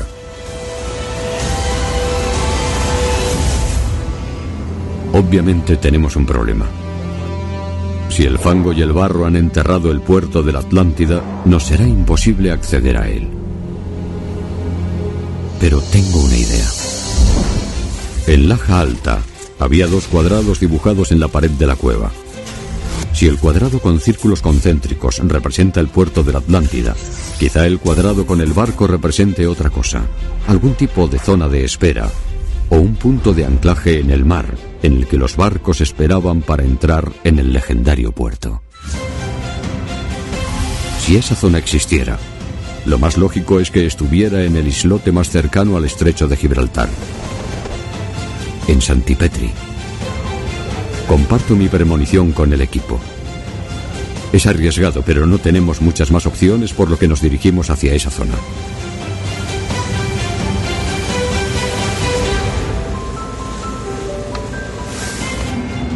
Veo algo. Es bastante recto. Que se ve una, una secuencia de bloques que parece como si fuera un espigón, un muelle. Esta área de aquí podría ser una zona de espera. Yo espero que vamos a encontrar evidencias arqueológicas incuestionables de la existencia de una civilización muy antigua que solo podría relacionarse con la Atlántida. El capitán José María coloca el barco. La tensión aumenta.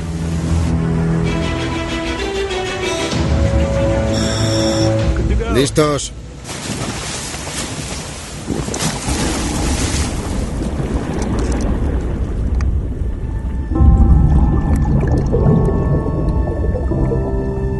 ¿Pero qué buscamos? Madera se hubiera podrido tras miles de años, pero los espigones, los embarcaderos y las anclas no.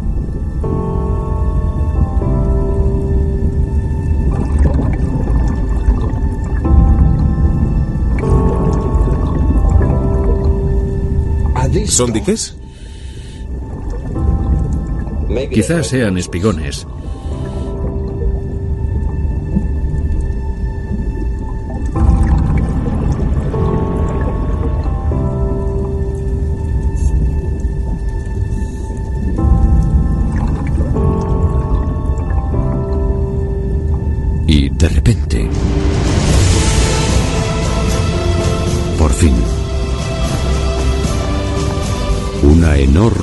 Antigua ancla de piedra. Hasta Ralph, el siempre escéptico arqueólogo marino, está emocionado. Es así de grande. Medirá unos 83 centímetros de largo y es de este grosor aproximadamente. Es liso por ambos lados y tiene un agujero en medio. Sí, nos ha sorprendido mucho ver eso. Tras semanas de búsquedas estériles, todo el mundo se emociona cuando Ralph determina que esa ancla podía ser de la Edad de Bronce. Encaja con el marco cronológico de la Atlántida. ¿Son alambiques? Son alambiques, sí. Es un hallazgo fantástico. Hay mucha gente que se emociona al ver anclas antiguas, pero es que esta ancla es para estar muy emocionado. Tiene unos 3.000 o 4.000 años de antigüedad y es enorme, por lo que debería haber pertenecido a un barco muy grande. Eso indica que grandes barcos navegaron estas aguas hace unos 4.000 años. Actualmente se cree que el hombre no navegó por el Océano Atlántico antes del siglo VIII a.C. Según esa creencia, todas las rutas pesqueras y comerciales en esta zona se limitaban al mar Mediterráneo. Esta ancla cuenta una historia diferente. Estamos en la parte atlántica. ¿Quién había visto anclas de piedra en este lado del océano? Este es un lugar que no se ha explorado, pero aquí estamos nosotros, buscando por primera vez en la historia. Y estamos encontrando cosas. Traspasando los límites. Exacto. No estaba muy seguro de estos puntos de inmersión, pero ahora tengo mucha esperanza. Pero una sola ancla de piedra podría ser una anomalía, una prueba de que algún barco antiguo se desviara de rumbo. Necesitamos más artefactos para apoyar la idea de que aquí hubo alguna vez una gran zona de espera.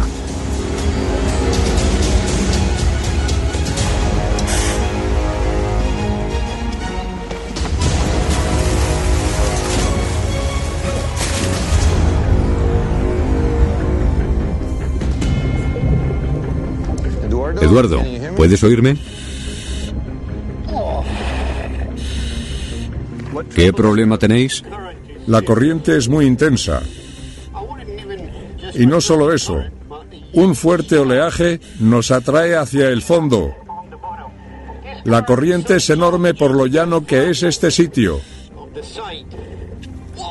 Vaya, esto es algo. Es bastante grande. Increíble. Nunca había visto nada así. ¿Qué ves? Acabo de encontrar un ancla redonda que es increíble. Es obvio que esto lo creó el hombre. Tiene un agujero en medio del tamaño de un puño. Esto es lo que estábamos buscando. En serio, chicos, esto es alucinante. Me estoy acercando a otra ancla. Está claro que esta zona es un hallazgo increíble. No es algo habitual, porque no estamos en el Mediterráneo, estamos en el Atlántico. Es absolutamente asombroso, increíble. ¡Qué hallazgo! ¡Qué hallazgo! Miguel nos guía con el carrete, pero tiene que luchar mucho.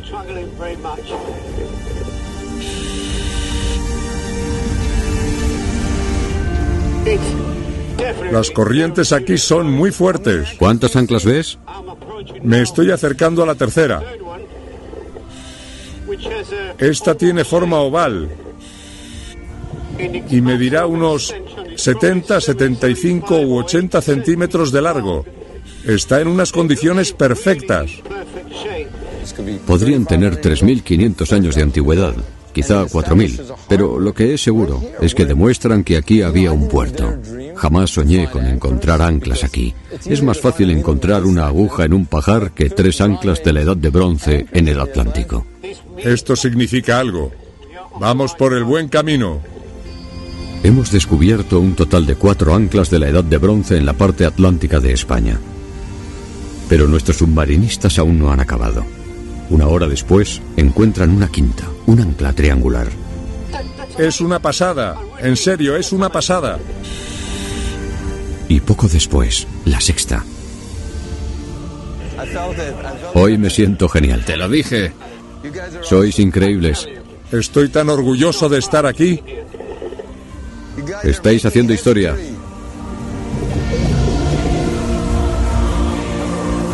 Las implicaciones de estos hallazgos son asombrosas. Nuestro equipo ha encontrado pruebas de una zona de espera justo en el lugar en el que predijimos que estaría. ¿Qué tal? Genial, Simha. ¿Sí? Siento que hemos hecho algo importantísimo. Gracias, tío, ha sido tremendo. Es impresionante. Yo tenía referencias, pero eh, lo habéis encontrado. Ha sido muy emocionante, muy emocionante. Este es el momento más importante de mi vida. Si el punto de anclaje de la Atlántida estaba aquí, quizá, y tal y como cree Richard Freund, los restos de la Atlántida están esperando a ser descubiertos en las marismas de Doñana. Si las anclas de piedra pertenecían a grandes barcos, ¿cuánto lograron adentrarse en el Océano Atlántico? ¿Encontraremos pruebas que demuestren que se quedaron a medio camino entre Europa y América?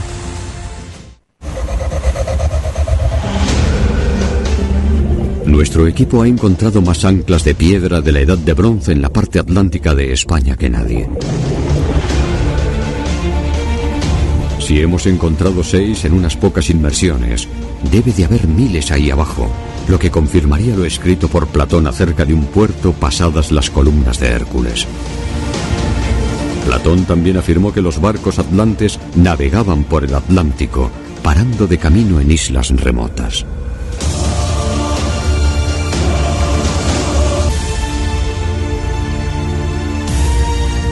Ahora me queda claro que incluso antes de las pirámides de Egipto, existió una civilización en la Edad de Piedra y en la Edad de Bronce, un antiguo y olvidado imperio.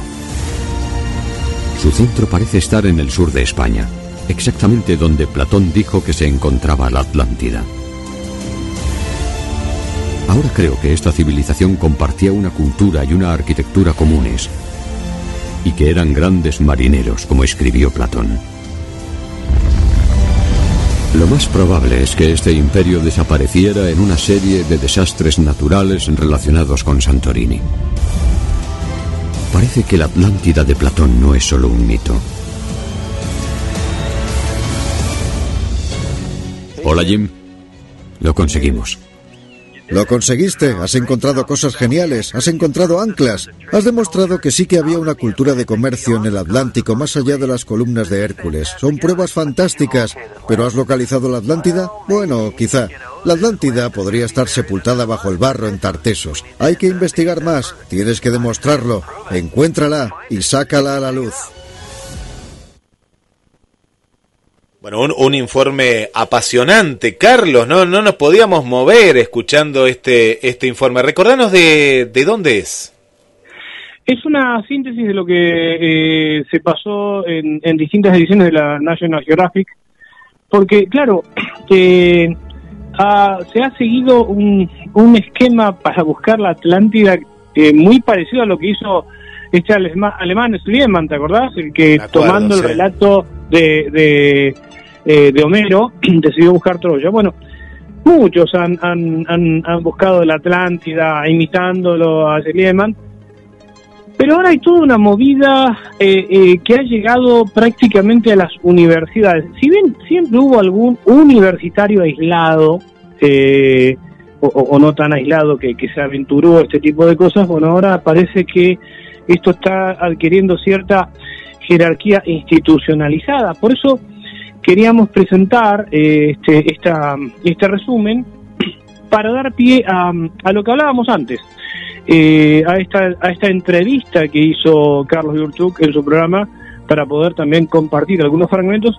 Y no descartamos, por supuesto, eh, también em, poder entrevistar a esta misma persona con, con Carlos y con Lorena, viste que siempre intercambiamos información prácticamente nos movemos, nos movemos en equipo. Y bueno, ya que hay este resurgir, porque acá el tema es, a ver, la Atlántida existió, eh, existió como esa poderosa civilización, ese imperio que decayó, o no, o a lo mejor sí existió, pero no con esas características. A lo mejor sí fue un pueblo eh, con alguna denominación parecida, sobre eh, historias sobre la cual se pudo haber construido un mito. ¿No?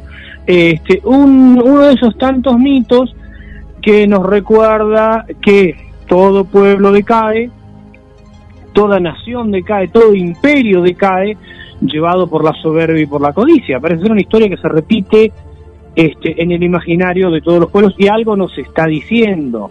Eso algo nos está diciendo también.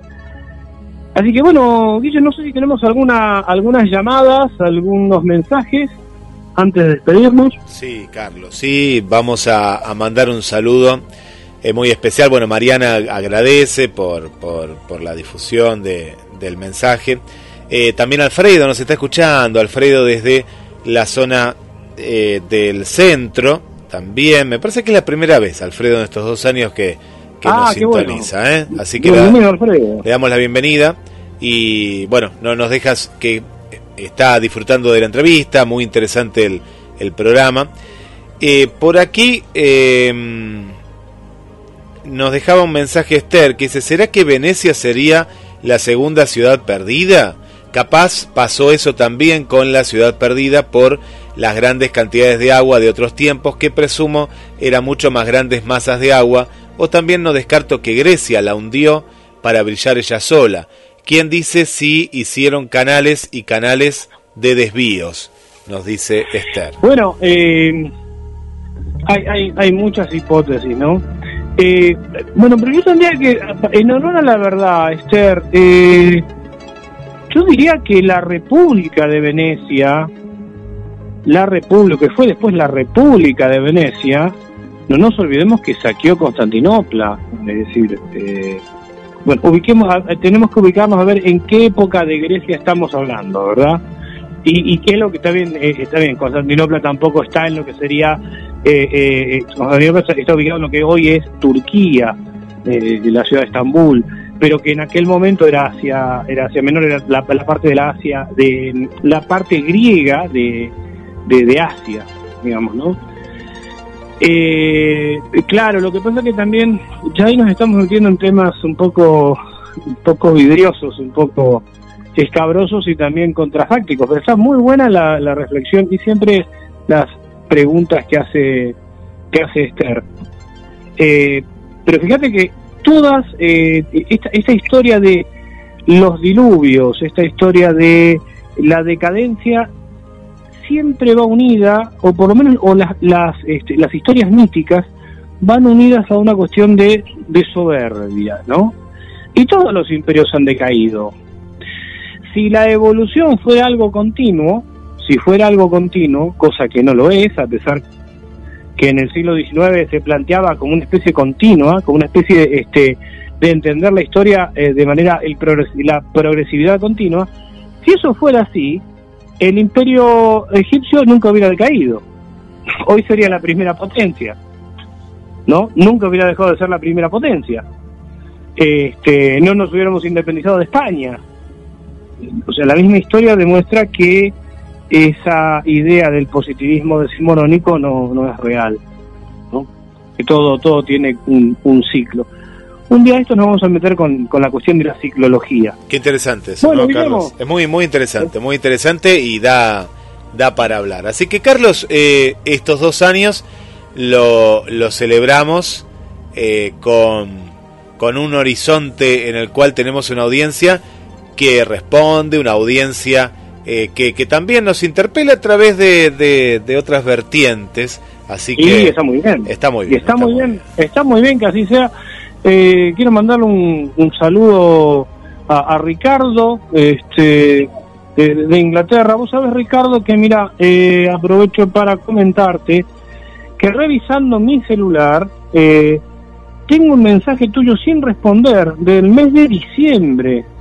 No, no, sí, pero es que no ha sido desatención. Feliz ¿eh? Navidad, feliz Navidad. No, no, ha sido, eh, no, no, vos sabés que eh, esto, viste esto que hablamos muchas veces, inclusive en el, en, el programa hacemos la, aclaración que el, el, programa que hace Fernando los días jueves, este jueves va en el horario de 14 a 16. Está escuchando, le mandamos un abrazo a Fernando, le mandamos un abrazo. Un abrazo a Fernando. Eh, bueno, ¿y qué pasó? Viste que lo charlábamos con Fernando, también con Karina, las actualizaciones que tienen a veces los programas lectores de pantalla, eh, ha ocasionado esto. Se ve que en el momento en el que Ricardo envió ese mensaje, eh, vino una actualización y yo la verdad no lo respondí porque no lo el celular no me informó que estaba. Así que bueno, me, disculpo Ricardo, por supuesto vos sabés que yo siempre respondo todos los mensajes, pero hoy justamente Nati, mi señora, me estaba dando una mano para, para eh, limpiar un poco el celular y me dice, che, acá tenés uno, uh, la verdad es que me dio un poco de, impotencia, ¿no? Pero bueno, así que Ricardo, si estás escuchando, eh, no, no ha sido, ha sido, ha sido involuntaria la falta de respuesta. Aunque hayan pasado más de nueve meses, me parece que cabe, contestar. igual comentarlo. Sí, sí, después contar qué te dijo, ¿no? ¿Qué te dijo? Supongo que serían saludos cercanos a la fiesta. Sí, no, a, vos lo que te pasa es que como viajás a Magonia, no es que se actualiza, que te quedás sin señal y después cuando volvés ya es otro tiempo. Un problema con el tiempo. Sí, tiempo y espacio. un problema un problema en tiempo y espacio es, es, es cierto bueno la, eh, eh, próximamente acá nos pregunta nuestra amiga Raquel eh, si vamos a hablar de, la vuelta de, del hombre a la luna, que le digo a Raquel que va a ser hombre, mujer y base espacial también próximamente. Sí, así que... sí, bueno, eh, mirá, eh, esta semana eh, tengo que hablar con nuestro amigo Sebastián Muso para, para hacer una, una entrevista. Che, hablando de eso, eh, viste que se suspendió dos veces ya la misión Dos eh, veces. a la Luna. Sí, sí. Dos veces. Sí. Eh, están saliendo. y vamos a ver si, si lo podemos contactar a también nuestro amigo Guillermo Agut, este arquitecto terraplanista, porque eh, algunos terraplanistas están diciendo que esa es la demostración que el hombre jamás llegó a la Luna. Por algo se está postergando. eh, ¿Cómo puede ser si la tecnología actual es mucho mejor Claro. que la de los años 60? Este, bueno, eh, esto, esto demuestra, según algunos terraplanistas, Sí, sí, sí, sí. este, eh, que, que el hombre nunca llegó a la luna. Por supuesto que nosotros ya fijamos nuestra posición acá en este programa, no lo vamos a repetir. Sí. Lo hemos hablado con, con, con Sebastián Muso y hemos hablado de la carrera espacial también. No, y aparte, Eh, sí, hemos hablado de tanta, ta- la, la, la temática. eh, hay un hay una cuestión de, de ajustar. Se quiere que todo salga bien, ¿no? Ah, eh, Claro. la, la primera era una fuga eh, justamente en uno de los motores, que no tenía la, la compresión necesaria. Y, y esta es una prueba, yo al contrario, no, no, me, me, me avisoro a un futuro bastante cercano, Dios quiera que, que lo podamos ver, de estos viajes espaciales que- a Marte, ¿no? Porque la... la, Vos la- tocaste, Sí. pero vos tocaste un tema muy polémico los otros días, sobre el que mm, habíamos dicho también de, de abordarlo con, con Sebastián. ¿Qué es esta idea que anda dando vuelta en algunas empresas de la explotación minera a gran escala? Sí, sí, qué sí, desastre, sí. qué desastre sería realmente, ¿no? Sí, no, Eh, mira, eh, hay, hay, hay una cuestión que a, a mí me hace bastante ruido, en algún momento se dijo, lo, se lo tenemos que preguntar también a Sebastián, que es el experto, que se habla mucho del litio o de minerales similares que podrían reemplazar al mismo, y viste que el litio hoy es el, el oro el oro del momento, ¿por qué? Porque claro, Sí. Eh, tanto en baterías, en todo lo que se viene ahora, eh, en, en esta era, vos fijate, ¿no? Uno piensa y dice, ah, qué bueno, los autos eléctricos, ¿no? No van a contaminar más. Claro, pero se necesita litio para esas baterías. Esas baterías no son eternas, como la de tu celular, como la de las computadoras, Claro. necesitan. Y están, eh, van a hacer exploración, seguramente, porque ¿cómo financiás? Es una empresa privada, la cual aporta esos millones y millones de dólares, y, y la cual se dice que puede llegar a ver este tipo de mineral o alguno similar, y ahí a mí me, me hace bastante ruido que empiecen a perforar la luna y con las consecuencias del caso. Sí, sí, sí, sí, sí, sí. Además sabemos, eh, es decir, ya, ya se ha escrito eh, desde los mismos manuales de primaria, ¿no? Y se han hecho grandes eh, simulaciones por computadora. ¿Qué pasaría si la Luna se corriera o redujera su tamaño, se corriera unos, unos, unos kilómetros de donde está o redujera su tamaño? Bueno, pero lo lamentable de esto es eh, no el hecho de, de ir a otros lugares. Ojalá la humanidad pueda extenderse hacia otros horizontes, pero no, no trasladar nuestras miserias, ¿no? Este, porque parece ser que eh, en vez de ir a conquistar y diezmar otros continentes, bueno, ahora se trataría de ir a diezmar otros mundos. Haya vida o no haya vida, no importa.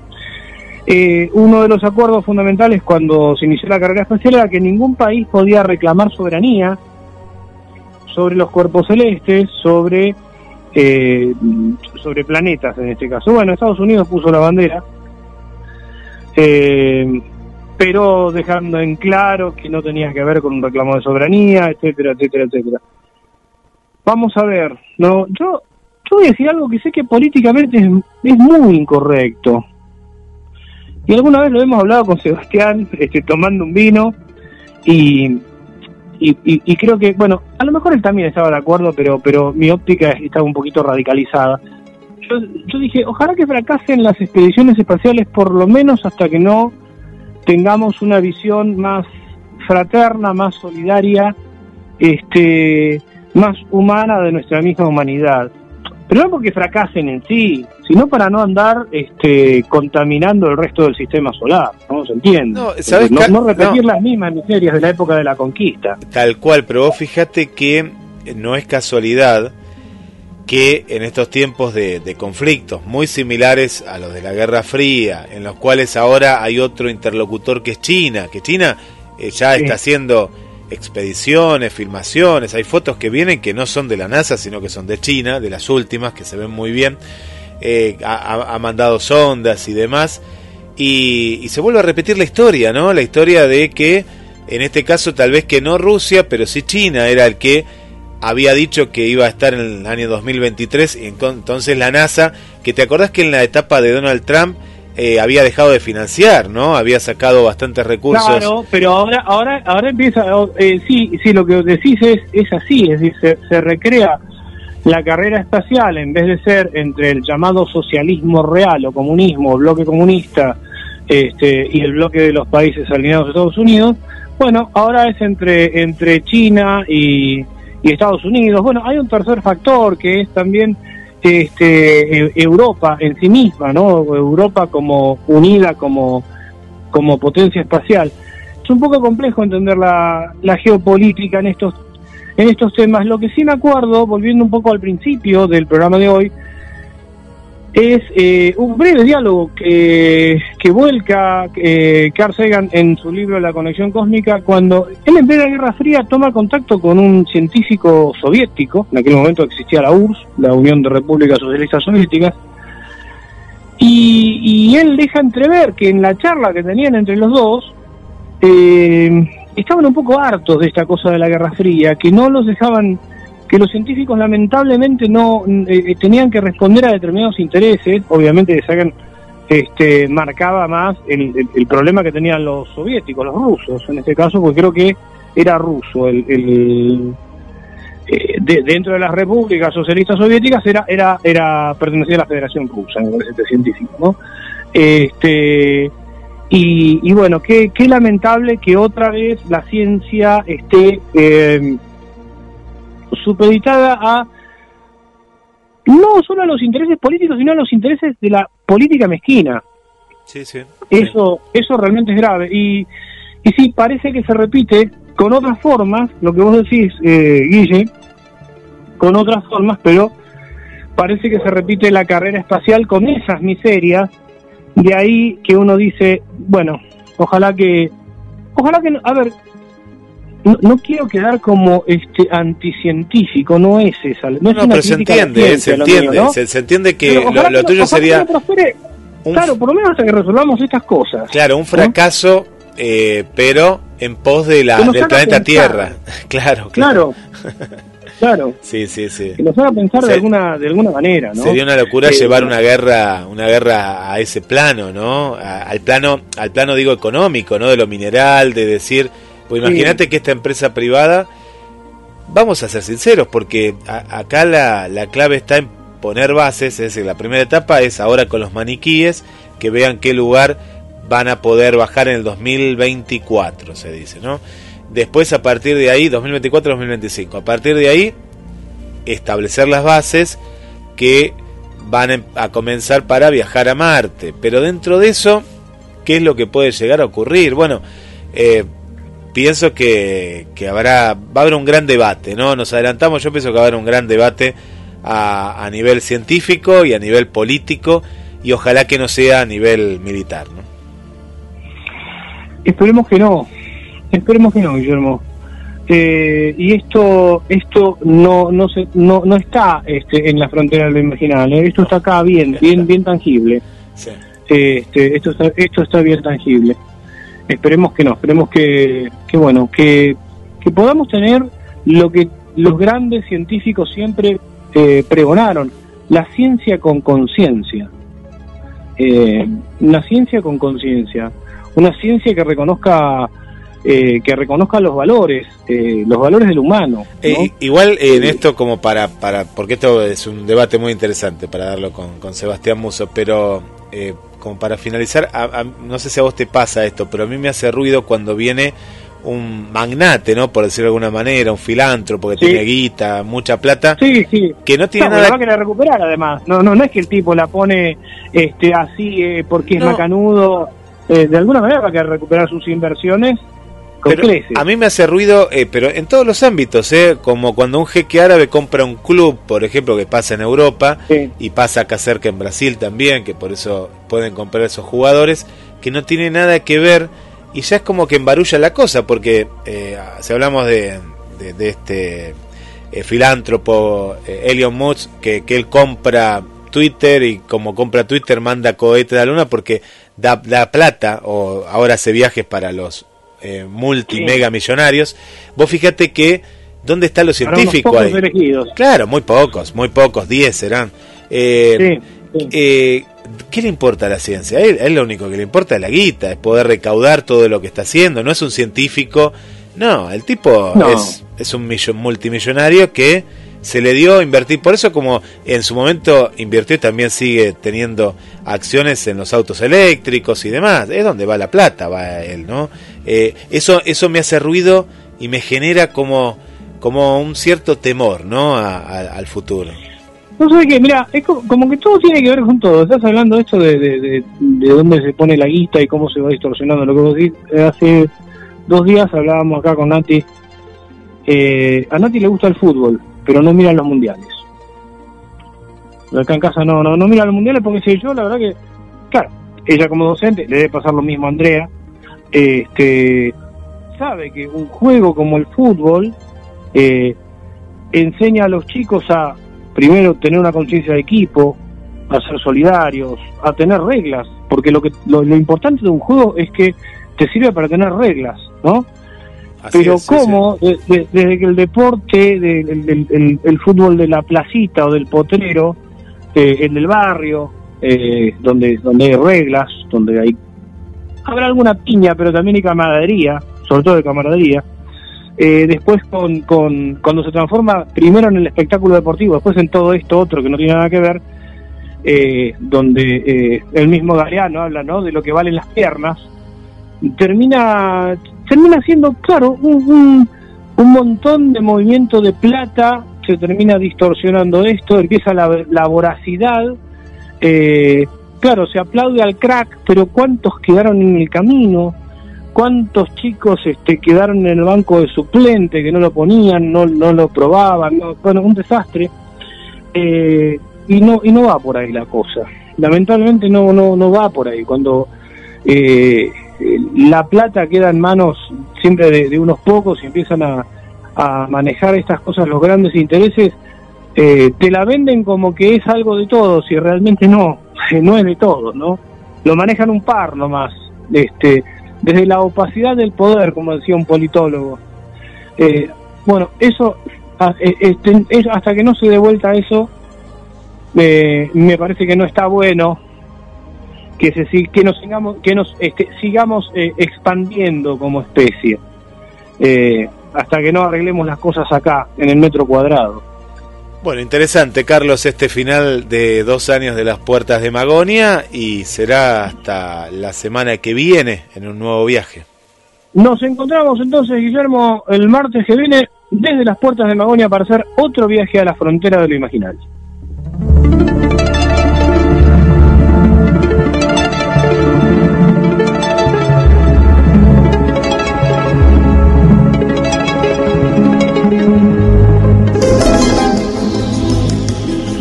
Oscuridades se fusionan con nuestras melodías. GDS Radio, la radio que nos une. Escúchanos en www.gdsradio.com.